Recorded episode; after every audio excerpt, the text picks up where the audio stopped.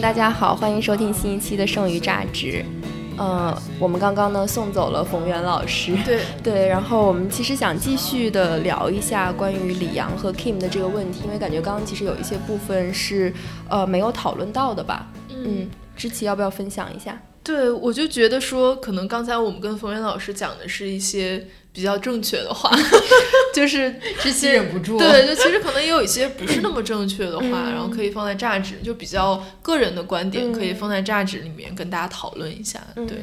然后就因为我前两天其实也发了一个微博嘛，就是在说我看了他这篇文章之后，其实我也有很多想说的话，但是因为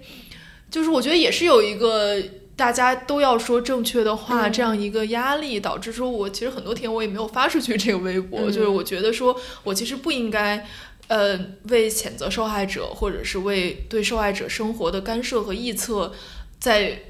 在站在这个方向在发言了。但是你如果在。表达自己的个人观点的时候是很容易滑入这个这个东西里面的，所以我就也很谨慎，就是没有太没有没有发表太多观点。最后憋了几天还是发了一条微博。憋了几天之后，我就觉得说，就是还是应该说一下吧。就一个就是说，我看了他这个文章之后，我觉得他有很多。他讲的话，我确实是没有办法认同的。嗯，然后我也觉得说，在我们不落入谴责受害者的陷阱的前提下，是可以批评他讲的话的。但是，我是觉得说，基于这个文本，其实你没有办法产生什么太有效的批评，因为我觉得大部分人看了这个文章的第一反应是。肯定是一个比较懵的、比较困惑的状态，就是比如说他到底为什么要原谅他，然后包括他这个文章花了挺多的笔墨来描述说他是如何长期的活在这样一个家暴的痛苦和恐惧当中的，然后，然后他又马上说，但在这个过程当中，我觉得最重要的是原谅，这个感觉就逻辑是不太接得上的。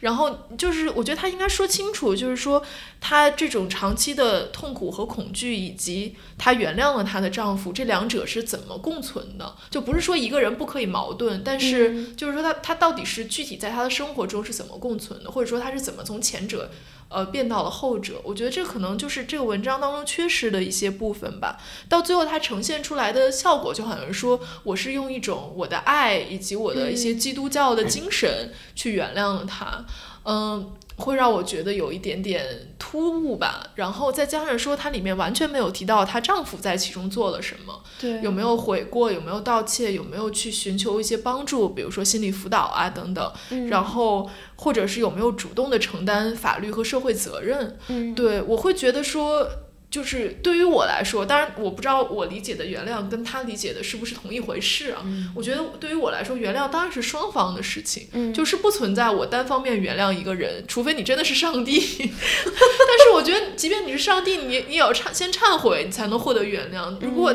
如果大家都可以什么都不做就获得原谅，那怎么还会有地狱这种东西存在？嗯。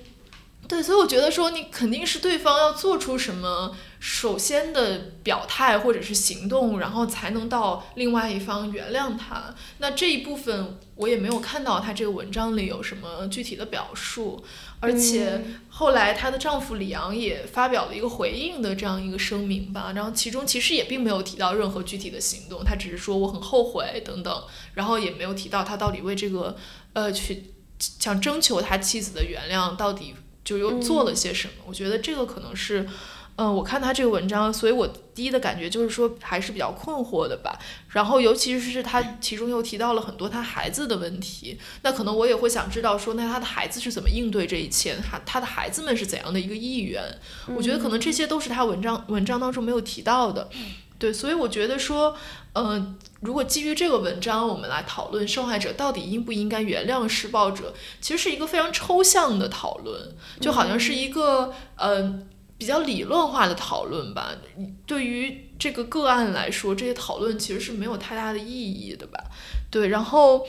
所以，我就是觉得，如果我们真的要讨论的话，那可能首先第一步就是我们需要鼓励受害者去分享这些内容。当然，我觉得前提是说这些内容当中肯定涉及到大量这个个人生活的细节，就是他当然是有权利不分享的。但是，我觉得可能一个比较好的对照，就是说，在当时 Me Too 运动的时候，很多人受害者都站出来分享了大量的这个细节，因为而且因为它是呃很多涉及到性，很多涉及到一些非常私密的感受，我觉得他们也是用巨大的勇气来完成这个事情的。但是我们也可以看到收效其实是非常好的，对于就是澄清大家对性侵、对呃这个身体暴力的一些误区啊，包括。让让更多的人可以不被谴责受害者的言论所影响啊！我包括大家真的能够认识到这个性暴力对女性的切切实实的伤害是怎么样的。我觉得这些讲述其实都是非常有必要的，而且在讲述的过程中，大家也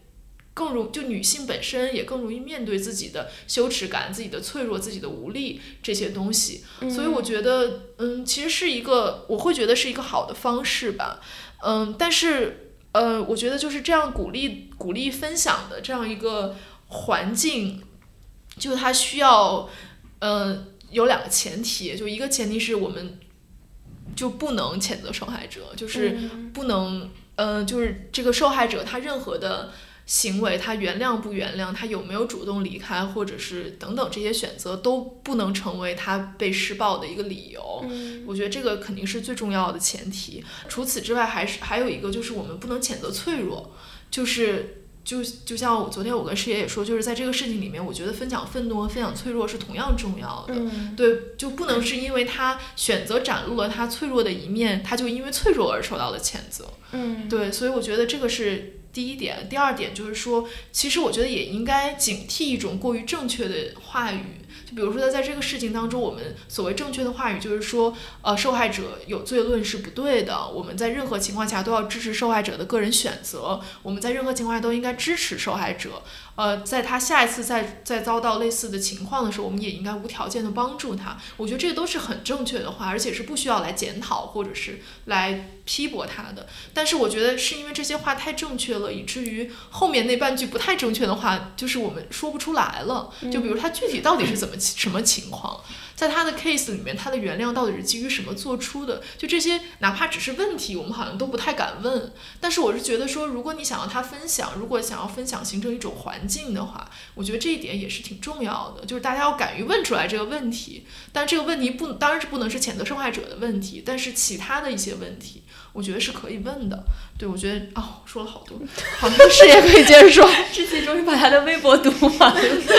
现在进入事业读微博环节。没有没有，我觉得可以先讨论一下原谅这个问题，因为我会觉得说 Kim 这个案例里面，就是因为他把原谅定义成被伤害人对伤害人的一种给予和一种自主选择，就是我觉得他可能选择这个讲述的策略，是因为他的这个定义，嗯，就是就是因为在他这个定义里，他觉得就是我我其实是一个。就是主动的施予者，所以我是这个行动的发起人，我是这个主动方。然后在这个情况下，可能李阳或者说这个施暴者他做的事情，并没有我做的事情那么重要。嗯，就我觉得也许是存在这种可能，但是就对于我自己来说，我其实也很好奇，说比如说他到底有没有去。做一些心理疏导，像刚刚秦凤元老师说的，他们当时那个案子的时候，李阳说我要去看心理医生，实际上去了一次就没有去。对对，而且他去年还在一个采访里面发表了就是 justify 自己家暴的言论嘛。嗯，对，所以就是从这个角度上来看，我觉得他这个原谅的行为确实会让我也有一点存疑，而而且就另外一点就是我刚刚在正片里其实也说的，就是。呃，是不是只有通过原谅了施暴者这个行为，我们才能重建自己的主体性？就是因为，就我觉得，但我觉得这个问题又很复杂，就是因为你跟，尤其在这个亲密关系里，其实是它是一个关系性，就是那个 relationality 这个东西嘛，就它并不是说是你一个人可以决定，它其实是基于两个人的互动形成的这样的一个东西。然后在这个情况下，你的原谅肯定不是说单纯的我要不就原谅自己，要不就原谅对方。我觉得是不存在这种单纯的一一刀切的原谅。对，它肯定是可能是我在原谅自己同时也原也原谅了对方，或者说我原谅了我们关系中的一些什么问。问题是基于这个的一种原谅。对，而且我觉得就是当天我有一个朋友，他就发了一个微博，他就说其实你也没有什么道路可以选。嗯，我觉得这个其实对我来说也是这样的，就是。呃，你说他通过原谅重建了自己的主体性，他是不是还有其他的方式？我觉得他这个选择是既自由又不自由的。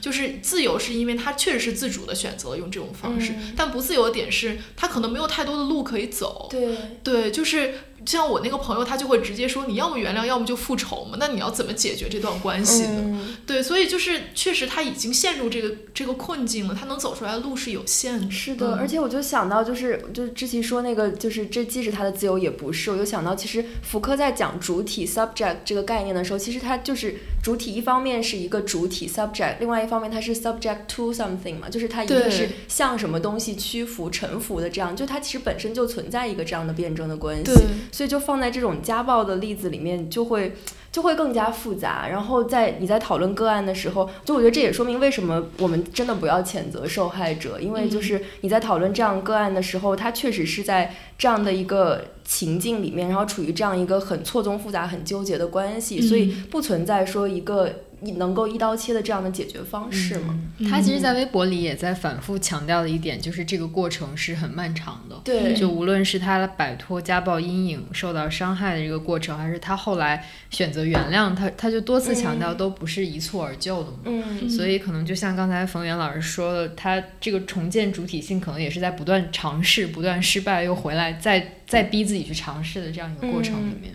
是的，是的。然后我就记得那个吕平的微博里面，他还说了一种我们要警惕一种话语，就是对受害者进行一种设答式的甄别和选择。就比如说，有的人会觉得说 Kim 这个人让我失望了，因为他不值得帮助。然后吕平就说，这其实就是一种你要你要分鉴鉴别说谁值得帮助，谁不值得帮助的同时，其实就陷入了一种父权制的陷阱了。就是父权制就是要教导你说，女性只有你只有表现好，你才能得到什么什么东西啊？这样就其实这种言论也是很不好的一种言论。而且他其实嗯。对内部的逻辑就是说，你要先自救，你才值得被救。如果你不自救，或者说你甚至放弃了，那你就更加没有资格被救。其实这逻辑完全是应该相反的呀。是的，是因为他越无助，你才越应该去帮助他嘛。对，而且这个就是，我又想到，就我要开始读我的昨天的 未来。对，就是脆弱的这个问题嘛。因为之前在微博里就写说，分享脆分享脆弱和分享愤怒同同样重要嘛。然后我昨天也想了一下这个问题，我就觉得说，虽然有 Me Too 运动，有这样的一些各种运动，但其实，在我们社会里面，就是公共空间和舆论空间里，对于脆弱的这个容忍。程度是低很多的，就我觉得这个它隐含的一个逻辑就是说，其实脆弱是一种更消极的情绪，就愤怒相对来讲是一种更有力量的情绪。就比如说你们经常会问我为我为什么不生气嘛？对，就是就是因为愤怒可能是更有力量、更积极的情绪，而且它可能会导向一个什么样的结果。然后脆弱这个东西，它可能本身就是一种无能为力，就是一种原地打转，甚至就是出尔反尔，甚至就是倒退。然后就你为什么一再的要回去？你为什么一定要怎么怎么样？就是这个也很像我们之前讲的那种，就是新。自由主义是或者经济理性下的这样的一个主体嘛，就是你一定要进步。在这种在这种在这种逻辑下面，就是你的情绪也要导向实际的行动。如果你的情绪没有导向实际的行动，如果你没有做出一个比如说决策一个决定，我离开了这个关系，我做了一个切割的话，然后这样你就会被认为你是一个没有那么好的。主体没有那么独立的主体，对我觉得这个逻辑其实也是需要去反思的。然后我昨天发了这个微博之后，下面就有一个人他就跟我讨论说，现在有一种什么就是情感社会呃情感类的研究，他就是在研究这种比如说我们在比如说骄傲运动这样里面很积极很正面的情绪，其实反面也是我们也可以分享我们自己不那么积极的、没有那么建设性、没有那么生产性的情绪。然后这其实可能也是。就是分享的一种出口和一种建设性的方向吧。嗯嗯，而且我觉得就是脆弱。其实可能是比那些积极的情绪更容易引发共情的。嗯，对我我是觉得说，就之前我们上学就提过这个概念嘛，就叫 shared vulnerability 嘛，就是我们每个人都有一个共同共享的这样一个脆弱性。就是可能比如说，甚至我不是一个女性，我是一个男性，他也有一定的脆弱时刻。就这些脆弱时刻其实是很容易产生共鸣的。但是另外一方面，我又觉得说这种。就是共享的可能性，其实也是很难达到。就比如说我们之前讨论过，男生看使女的故事，他就感受不到那种痛。就是可能这个共享性是基于说，你们要不就有类似的经验，可能你们都曾经在一段不好的关系或者有暴力倾向的关系里存，就是就是生活过或者有那样的体验。然后或者说你们我们都是同为女性，我们有这样一种基于身体的具身性的这样的体验。然后在除了这两种情况之下，我有时候就会觉得说，其实你很难跨越那种。就是这样的一个边界去跟人家交流，嗯，对。但是另外一方面，我会觉得说，可能你一旦跨出去了之后，那个结果会比你想象的好。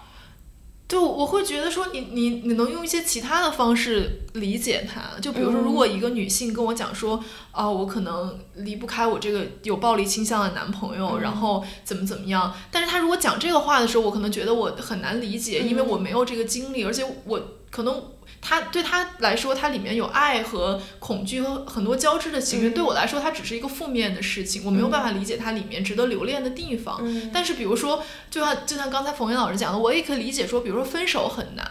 比如说一个人承受孤独很难。比如说，你要跟一个 就是不好的关系做切割，确实很难。就是我觉得这些是我能够理解的部分，这些也是他的关系里面很重要的因素。所以我觉得，当这些情绪被分享的时候，仿佛我就觉得更容易理解他处在一个什么样的境况里面。嗯嗯。哎，我就想到上周就是雨芽那个事情出来之后，我跟知琪因为饰演在休假，然后我跟知琪就进行了为期。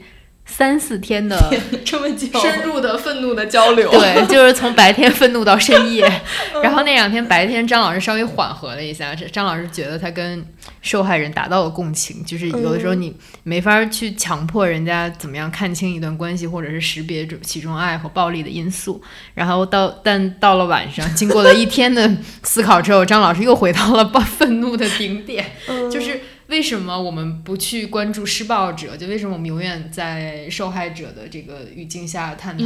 嗯，我们永远在去考虑为什么他不怎么样，或者他怎么样？然后就是施就施暴者反而永远在我们的那个探讨和关注之外吧。但是他们正是根源所在。嗯，对。然后就每天晚上探讨。郝宇姐的结论就是打一顿，就是以暴制暴以暴制暴。对，这也是愤怒到达顶点的一个。因为我们联想到身，还是我们还是跟知琪探讨了很多，就身边的案例，就是当当你近距离看到你的呃女性亲友在承受家暴的时候，然后就是法律也没法帮上忙，对，然后家庭内的疏导也没有用，然后你就会既为这个女性生气，也为她感到难过。嗯，然后，但你又扭转不了施暴者的施暴的时候，你要怎么办？对我，因为我那天跟黄玉我们俩谈到的，就是说你要怎样。在多大程度上干预对方的生活？比如说，如果你可能能干预的，大家能够接受的程度，就是说你可以劝他，然后你可以安慰他，一直支持他。但是你可能再进，你就没有办法再进入两个人的关系了。对，就即便说你你去你不从施呃受害者这方面来做工作，你从施暴者这方面做，那你那除了你真的就只能去打他一顿，或者是怎么样的？就是你感觉其实是这种。亲密关系当中的暴力，是因为亲密关系它本身是一个对外界很不透明的，而且你外界很难入侵的一个环一个小的环境。甚至很多人他一辈子经历这种事情，他连最亲的亲人都根本不知道这个事情。他没有向外求助的时候，他没有主动想要改变的时候，是没有人能够进入这个小关系来做出改变的。对，所以我就觉得说，可能我们一直在谈结构性问题，结构性问题。当然，结构性问题里面也包括像冯云老师提到的整个社会文化，包括教育。这些，但是这些是极其漫长的事情。那可能，比如说这种直接能够干预的这些机构，或者志愿者，或者是比如警察，或者是法律，这些都。都有一个必要的前提，就是这个受害者他得主动求助呀。就如果他不主动求助的话，后面那些其实都不存在的。但生活当中我们看到的大部分案例是，受害者不会迈出这一步的，他最多只会跟身边的亲友求助，而身边的亲友是没有办法像专业的，比如说社会工作者，或者说或者说是这样一些女性主义者一样，她经过专业的训练，知道怎么帮助他。而且在他对受害者反复的情况下，他不会感到失望，不会感觉到呃就要放弃这种帮助了。但普通人我觉得是非常非常难做到这一点的，这样就会导致说这个受害者他能够接受到的帮助是非常有限，他很容易就陷入一个他其他的社会资源断断绝的这样一个境地里面。对，而且你要求一个普通人做到这些，其实我觉得也是不现实的。嗯，对，而且就我觉得暴力可能是一个导火索，或者说是一个你更好处理的情境。就至少，比如警察他有他执法的依据，然后你去跟别人倾诉的时候，他有一个直观的感受。就是如果是更为微妙的精神控制，或者是所谓的冷暴力，然后让你觉得自己。啊，worthless 啊，然后或者是觉得自己啊配不上他，或者是对自己失去信心，就这种暴力，你甚至无从反抗，因为很多人在亲密关系里根本意识不到这样一种问题，他对。对可能会把对方的这种压迫内化，嗯。然后就是我们就更无法介入这样一种家庭暴力。嗯，所以我觉得就是经过了这一两周的 愤怒愤怒的、痛苦的讨论之后，我就觉得我开始没有那么坚定的站在一定是结构性的问题这一边了，嗯因为我觉得我们之前接受的教育也好，包括怎么样，都是嗯教导我们说这一切都是社会结构的问题，你个人在里面能做的改变是有限的，你没做到也不能怪他。我我觉得这个当然是对的，我到现在也不否认这一点，但是我还是觉得说，那个人也应该努力一点呀，就是。嗯就是很这个现实就是结构性的的问题，结构上面提出的解决方案。真的是很漫长的一个过程，而在这个过程中，有很多女士女性就在这个关系里面呀。那她们要怎么解决这个问题呢？就是 是的，我记得我我在日本的时候也发了一个微博，我就说这种结构性的、嗯就是制度性的抑，就是这这种政治抑郁特别让人绝望。就是我们当然会说很多是结构性的问题怎么怎么样，但是在结构性的和制度性的解决方式到来之前，这些个体要怎么办呢？就是你感觉想到这个问题就很无解，然后就又回会回到那个逻辑，就是说，那如果我们个人要做点什么，其实也是需要我们，比如说整个教育的提高，整个性别意识的提高，然后这又是一个结构性的解决方案，就是好像它永远是这样的一个循环，嗯就你越能看到这造成这个问题的原因，嗯你就越难，仿佛越难解决一个微观层面的事情。对，我觉得，比如我们三个去冯源老师那个机构里面做接线员，可能对我们来说，经过培训是可以做到的。嗯，但反而是去解决你表姐家的家庭暴力、你姨妈家的家庭暴力，对就对我们来说仿佛更难。嗯，就甚至比如你尝试介入，比如我尝试介入我姐姐，就是她面对的家庭暴力，然后这个问题的时候，我后来就发现她会主动退缩掉，就是她拒绝再跟你分享她的经历了。嗯然后那我就很很疑惑，我到底应该呃愤怒到什么程度，或者说嗯我应该呃。我我可能不不能实际上去把那个男生打一顿，但我我应该去尝试未果。对，我应该怎么样威慑住这个男性？然后我应该怎么样向为我的姐姐提供精神的支持？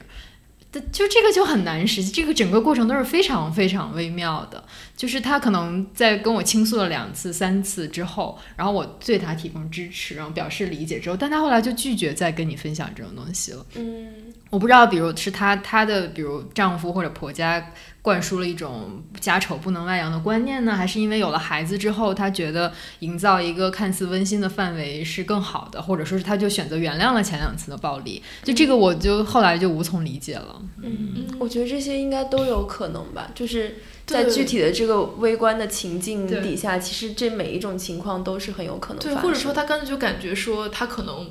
嗯、让你失望了。Yeah 对对，然后后来一个直接的结果就是我的姐夫把我的微信拉黑了，因为他不想。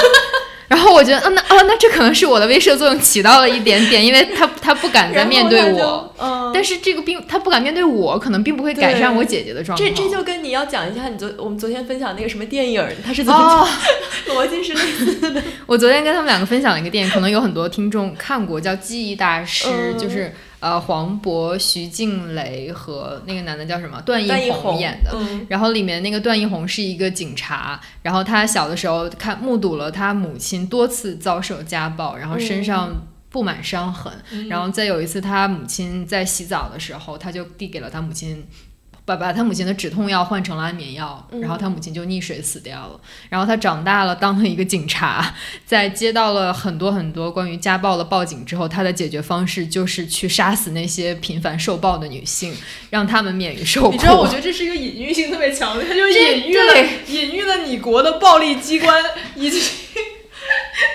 国家暴力是如何实现，就不能解决问题就解决提出那个问题的人。对 真好的，希望这段不要掐了，不要掐掉。是的，我最近还看了一个，就是呃一个新闻，是那个抖音的海外版，然后他们就是他们那个算法会标记有残疾的人，就是他说，因为我们要保护这些人，所以当他们的上传的视频，比如说浏览量达到一个量级的时候，然后他们这这些视频就自动被屏蔽，就你无法检索到了。就他这个逻辑也是一样，就也很像那种什么滴滴顺风车，我们为了安全就不让女性直接不让女性坐了，然后为了你们这些弱势群体的安全，我们就直接不不让你们上传视频了，就不要让大家看到你们的视频，所以你们就不会受伤害。就是这完这些都是完全相同的逻辑嘛。嗯，那我那天发了微博之后，还有一个人下面留言，我不知道你们看没看过，就是爱丽丝门罗的一本小说叫《空间》，没有。然后它 The Dimensions，哦，可能是。然后他就讲的是说，呃，好像是一个妻子，她的丈夫因为家庭暴力杀死了他们家的三个小孩儿，然后他就被关进了那种像 mental hospital 一样的地方。然后这个妻子就一开始好像是给他写信，然后后来就。去见他，对，去见他，就就背着他的心理医生，还是背着什么人去见他，然后就频繁的去见他，然后就好像也是原谅了他，然后从他身上还获得了一些安慰，是因为她见到每次见到她这个老公的时候，都能在她老公身上看到她孩子的影子，就是好像她跟她老公之间的这个感情，让她觉得这种维系，让她觉得说她好像还有一个家庭。哦，然后就是一个非常 twisted 的这样的一个故事。知道就是她老公为什么杀死了她的三个孩子，是因为她老公再次家暴了她之后，她跑到一个女邻居家去倾诉，然后她就因为她跑到她女邻居家一晚上没有回来，她老公就把她三个孩子全都用那个垫子闷死了。就她早上回到家，就看到她老公坐在门廊的台阶上抽烟，然后她走进去看到就看到三个孩子的尸体。然后我我是前一段时间刚看完那个那个故事，然后最后她是不停的去坐换三趟公交车去很远的那个地方，我记得好像是一个监狱吧，就可能也可能是精神病院，然后去看她老公，她老公其实比她大很多，她老公是她妈妈的朋友。哦，而且是那种老嬉皮士的那个感觉，嗯，然后她就不断的去见他，去见最开始她老公还不愿意看到她，就是拒绝跟她讲话，就她屡屡去 begging 去祈求她老公才会跟她讲话，然后跟她通信，然后但是这个小说的结尾也很有趣，我觉得也可以呼应 Kim 这个事情，就是她是如何找到主体性的，就是这个结尾是她再次隐瞒了她的心，这个女的的心理医生，然后她坐上。公交车去看她老公，然后在这个路上，她看到旁边有一辆摩托车出了车祸，就一个年轻的小伙子，一个车手摔到了地上，并且可能已经很危急，然后她就开始下车为这个为这个人做人工呼吸，做呃心肺复苏，然后。然后那个公交那个公交车的司机就说：“说你上来吧，说我们已经喊了 nine one one，已经有急救车来了，我可以再拉你去监狱，你不需要在这陪他。”然后这个女的那一刻下定决心说：“我要陪他，我我可以救活他，我不去监狱了。”结尾就是这样，就是他可能在某种程度上重新找回了他的价值。嗯，重新找回了他对别人的意义，而选择比如放放下了历史，或者说是割断了她对她老公的那种病态的依赖。但是这也很有意思，就是她其实用一个年轻的男性取代了一个老的男性，在在文本里面是这样。但我觉得也有可能，因为这已经过了很多年，也有可能她或者是她把那个年轻男性认为是她的孩孩子的一个延续，或者是她她可以通过这个男的获得新生而自己获得新生。嗯。所以我就在想，说这个主体性是一定要通过他人来实现的一种主，因为我昨天也在看那个项标的那个就是十三幺的采访嘛，然后他在里面也就是说，就是个体当然有一种绝对意义上的自由的个体，另外一种是比如说你是某个特定历史时空下的聚合这样的一个产物，就是你一定是要和他人发生关系的这样一种个体，就就他后面那种主张肯定也是说我们是在一个比如说关系之中、社会网络之中，然后我们才可以形成自己的这样的一种主体性嘛。我觉得肯定是，我觉得他人的承认这一点是很重要的嘛，就是其实是他人和关系确认了你的主体性嘛，就好像比如说。我理解啊，但我我因为我我自己也没有经历过，就是比如说，如果是一个家暴受害者，他可能会直接的这个问题就是说，为什么是我，或者说你为什么要对我做这件事情？就是其实是就是对方对他的否，通过暴力的形式对他进行了否定，然后他就他没有办法接受这个事实，所以他可能宁愿相信说他是爱我的，因为爱是一种肯定，好像在这种关系他才能继续下去，因为好像他的主体性没有被被对方否定掉，嗯，所以我会觉得说。可能这个也是我比较能够理解，说为什么他们会原谅、会选择回去的一个原因，就是就没有人能解答这个问题，就是为什么是你。对，除非你也否定掉对方的主体性，就是你是个疯子，对吧？就是你会干的事，我我可能不会这样。就是你是疯子，你不是个人，或者说怎么样，就这样，你你通过也否定到对方，但是我会觉得，也许他可能会陷入到这种关系，就是因为他没有办法去也去否定对方吧。嗯，我觉得也有可能是他在承受真正的切肤的暴力之前，他已已经经历了另一种暴力，就是精神控制。对，就是你已经被他贬低了，毫无价值，你已经你的价值感被他摧毁了，或者说你的价值感只因为他的肯定而存在。对，嗯，我觉得可能每一个。切实的暴力行为发出发生之前，你们的你的价值观都先承受了一次暴力，就你的精神上。所以我觉得我们在我们完全就主体性 觉得自己发着光的时候，你去假设自己现在接受暴力会怎样，这个很难实现。就因为我没有浸淫在那个漫长的关系里面。对，而且我我觉得不谴责受害者，也不意味着大家要否认说人和人是不同的嘛。对，就是不同的人在这个处境里面就会是有不同的解决方案，但是并不是说有一些解决方案是更。坏的，或者证明他更弱，我觉得这个是就没有必要做这种道德判断，但只是说每个人在里面的选择是很不同的。嗯嗯，感觉我们最近频频聊到主体性的这个问题，真的，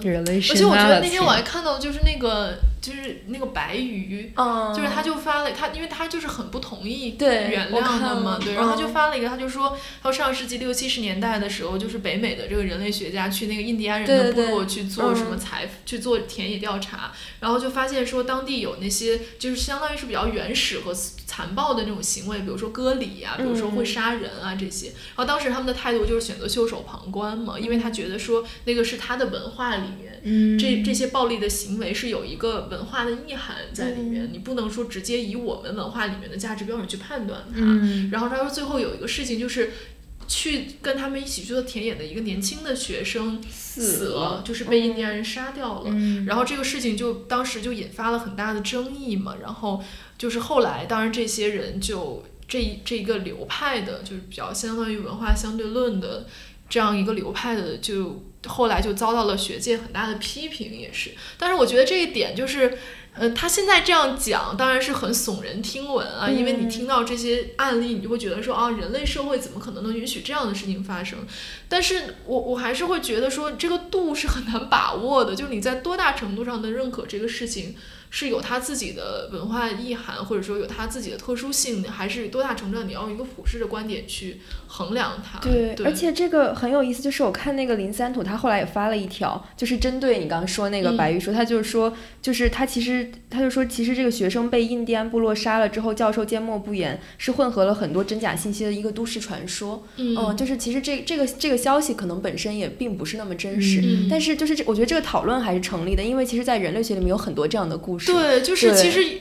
就是其实他说的这个阶段，就是人类学矫枉过正的一个阶段，就是我们从一个相当于殖民话语下的一个学科，变成了说一个文化相对论的学科，然后后来又掰回来了。确实是文化相对论和一个更加普世的一个观点之间，我们要选择什么？就我记得之前还有一个呃，就是一个美国的人类学家，七十年代去爱斯基摩做研究，然后他就是他就发现爱斯基摩人们不会生气，啊，这好适合我。对，就是他是做了一个情感人类学。对对对，情感就是他就发现，在他们当地其实是没有愤怒这个概念以及这个愤怒的表达方式的。就比如说他自己就会写，他说我到了那儿之后，就是我在那个帐篷里，然后外面好多人围观，我就特别特别生气，然后我会有这些反应啊什么，然后当地人就一脸懵逼，想说你为什么要这样？对，就其实这也是就是另外一个光谱上另外一端的这种文化相对论的模式嘛。就你要你要怎么去理解这样的行为？然后你是要去尊尊重他呢，还是说把你的这些观念就所谓西方的这种我所谓普世的这样的观念带到他们那里去，我要去干预你的行为，我要再去矫正。我记得之前看一本书叫《人类砍头小史》，那个作者就在说有很多原始部落啊，然后就会有这种砍头的仪式，包括惩罚，包括祭祀，然后就吸引了非常多西方的探险家和这种人类学者去观看。然后观看完了，大家就会做出一个判断，比如这是野蛮，然后西方那是文明。然后呢，西方的这些学者和探险家就会把头颅收集了之后摆回自己的博物馆里，然后。他就在反思说，这种西方的对其他文明的展演，就是就是你怎么样来衡量这个这个行为是文明还是野蛮呢？嗯，然后就是就跟其实跟你们谈的这个是一样的。但但我觉得这个问题就是说你在讲有一个普世的东西的时候，这个普世背后是有个权力结构的呀，就是你是没有办法忽略这一点，你肯定是要反思说这个权力结构的问题的。是有人规定什么是普世，什么是文明，什么是野蛮。但是你如果反思的过头，又会陷入一种好像你觉得 either way 都是可以的，没有。这个价值上是没有高下之分的，但是好像现在我们也很难接受说杀人或者什么这个东西是没有高下，没有办法做到的判断。杀人或者家庭暴力这样的行为，对，其实包括我们上次淡报讨论那一期，就比如说我们讨论亲密关系这个问题嘛，就我们可能会说现代的爱情上。之奇说的，比如说我们是一个有契约的，然后我们双方订立一个什么契约，然后如果我们爱就在一起，不爱我们就离开，然后这可能是一种很西方式的观念。那在中国的关系里，就包括我们的人际关系，可能它更多的是讲一个关系性，就是我跟你可能是在一种更复杂的这个互动里面，它可能不是一个完全的契约，还有一些别的其他的这些东西。那你要怎么判断这两种哪一种是比较好的，哪一种是比较不好的嘛？好像也很难做这个判断。对，而且我我觉得经过这个事情，我也觉得我们对爱了解的不够。就是比如说，我们会问出来为什么暴力不能终止爱这些问题，是因为我们对爱了解的不够多。就可能对于，就是它可能并不是一个所谓普太普世的概念吧。就是你没有办法去像比如说什么是暴力这样去给它下定义。所以就是每个人的爱都是不同的，就导致形态千千万。对，就导致是我们对它的了解是非常有限的。我们总是以我们认为的。爱的观念，或者说什么是好的爱好的关系这样的观念去理解别人的，就是。但我觉得我现在就还挺警惕这种，就我现在就不太会轻易下这种判断。比如你一直都不太轻易下这种，是文化相对，就是文化相对论代言人，好吧？刚才是也说到这个爱的问题，我想到前两天就我那个在美国读博士的经济经济学那个同学来跟我讲我们聊现代爱情那一期，他就说你们四个最忽视、最不喜欢的那一集，就是那个有点神经质、很弱、很。啊，很弱的那个男性割伤了自己，然后那个女的来照顾他。他说：“这个难道不是才是最现代的爱情吗？这个爱情是由这个女生发起的，在这里面，这个男性是一个弱者，始终是这个女的来主导他。然后这个男性表现就展现尽了他的脆弱啊，他的不确定啊，他的犹疑啊。”他说：“所以你们四个忽略了最现代的爱情那一集。”然后我就想了一想，就也有道理了。就我觉得可能因为这一集里面对女性。情感的那种丰富性就最弱，就是描写的最不好吧。就我们其实很难带入那个女性的角色。对，而且我觉得他其实也是在不自主的物化那个女性，就是好像是一个 Instagram 网红，怎么会看上了一个有点矬矬的男性？他其实也是在把他的美貌做成一种资源来看待的嘛。就是我觉得他这种比较本身就会让我觉得有一点不舒服，就好像是一个 loser，他之前在他的恋爱经历都挺失败的，然后忽然就有一个女神光临他了。就这种故事也挺俗套的呀，我觉得。嗯，又聊回了现代爱情。哦，我昨天讲的是说，如果你不能理解对方，你你的支持就会变得很，你也没有办法真的去支持他。哦。对，就是我就讲说，比如说在，比如说我的朋友在经历家暴，或者说我作为一个志愿者，其实我可以说我支持你，但是我觉得他一切的前提还是我能理解你，我能理解你为什么做这些选择，我能理解你的困境。那如果说我完全不理解你的情况下，我也要说哦，我我就要站在这个立场上，所以我要支持你。我觉得这其实也挺虚伪的，而且对于普通人来说是很难做到的嘛。嗯，我觉得即使支持了，可能对受害者来说是没有力度的。对对，就像可能我在北京远远的跟我姐姐说我支持你，然后可能她在非常遥远的老家，然后她面对了两个孩子，就是你的这个支持。对他来说非常的微不足道，或者说没有什么实际上的意义吧。而且我觉得可能受害者他需要的也是理解吧，他也需要理解。嗯，对，我觉得理解其实还是挺重要的吧。嗯，就是不会让受害者陷入一种自责的情绪。嗯，对，就是就是，而且我们之前也讨论过这个嘛，就吕平他也说，就是呃，其实这也是一种父权制的阴谋。就是如果比如说你反复的对这个人表示失望，其实最后就是切割了他的这些关系嘛，就是会导致让他再次陷入一个更加孤立无援的一个境地。对，嗯，家暴的完美受害者。唉，为什么又这么沉重？太沉重。这期都聊到了普世价值 和人类学的文化相对。对，但是我觉得就是他 Kim 这个问题，如果你。推及，其实就是一个普遍性和特殊性的问题。就是在普遍的角度来说，我觉得说零容忍其实是没问题的，就确实不应该容忍。就原谅也不是一个太好的策略。但是在个体的层面，你一是你没有办法干涉他的生活，你肯定是要尊重他的选择；二是他的特殊性可能就让这里面的判断发生了偏移。但是在你不了解这个特殊性的情况下，你是很难去做这个判断。是的，所以就感觉这些普遍性、特殊性、个体和结构，就是永远都是交织在一起的，就是你没有办法。哦，但是我那天看看孙哥那个书，我觉得他讲一句话讲的特别好，他就说，呃，因为他在讲就是亚洲各个国家之间的关联嘛，就它里里面不能绕过的一个问题就是普遍性和特殊，就每个国家都有特殊的历史、特殊的现实情况，那你怎么让他们好像能够？像有一个概念可以把它们统起来，他就说，我觉得，他说他觉得普遍性是特殊性的中介，嗯，就是你不能把它变成像一个一个集合下面有很多子集这样的关，不是这样的关系，而是说它是各个特殊性能够连接起来的一个中介，其实就相当于寻找他们的共性，然后这个共性是。对，或者是你也不能用共性这个角度来说，而是说他们就可能 A 和 B 的共性和 B 和 C 的共性是不一样的。你没有办法把 A、B、C 的共性全都找出来，把这个叫做普遍性，而是说每两个特殊的个体之间，它其实都有一些共通的地方，这些共通地方可以成为他们的中介。对，其实这个就又回到脆分享脆弱的。就是必要性嘛，就可能你这个中介其实就是我分享脆弱的这个必要性，并且它是可以建立人和人之间连接的这个可能性是是所在。好的，我们就这样完美的回来绕回来了。然后哦，就是那我最后再跟，因为不知道怎么结尾，我就再读一下我微博的后半部分，就是就是那个朱迪朱朱迪斯巴勒他写的关于脆弱性的。一个问题，因为我前一段时间写了一个，就是那个什么巨浪下的小学那本书的书评，然后里面，呃，就我后来引用了一个日本学者，然后他叫 Anne Allison，然后他讲到的就是讲日本这个三幺幺地震之后的一些脆弱性的问题，然后他在里面就引用了 Judith Butler，他就是说 Judith Butler 强调这个脆弱性就 precarity 嘛，就是说我们要过一种具有社会性的生活，然后我们要和他人发生连接，对他人产生信任，然后这个信任是意味着你既要把自己袒露给你。你熟悉的人，你身边的人，你知道的人，也要，然后也要把自己袒露给陌生的人，然后并且这种连接是不一定要以爱和照料为前提发生的。但我觉得这其实是一个非常理想的一种情况。我觉得它就是，我觉得很，你很多读这些理论，你就会觉得它是真的是一个设想，对，乌托邦，乌托邦式的美好设想。然后我就有想到说，在项标的那个十三幺里面，他就是说我们现在其实经历的是一种附近的消失嘛，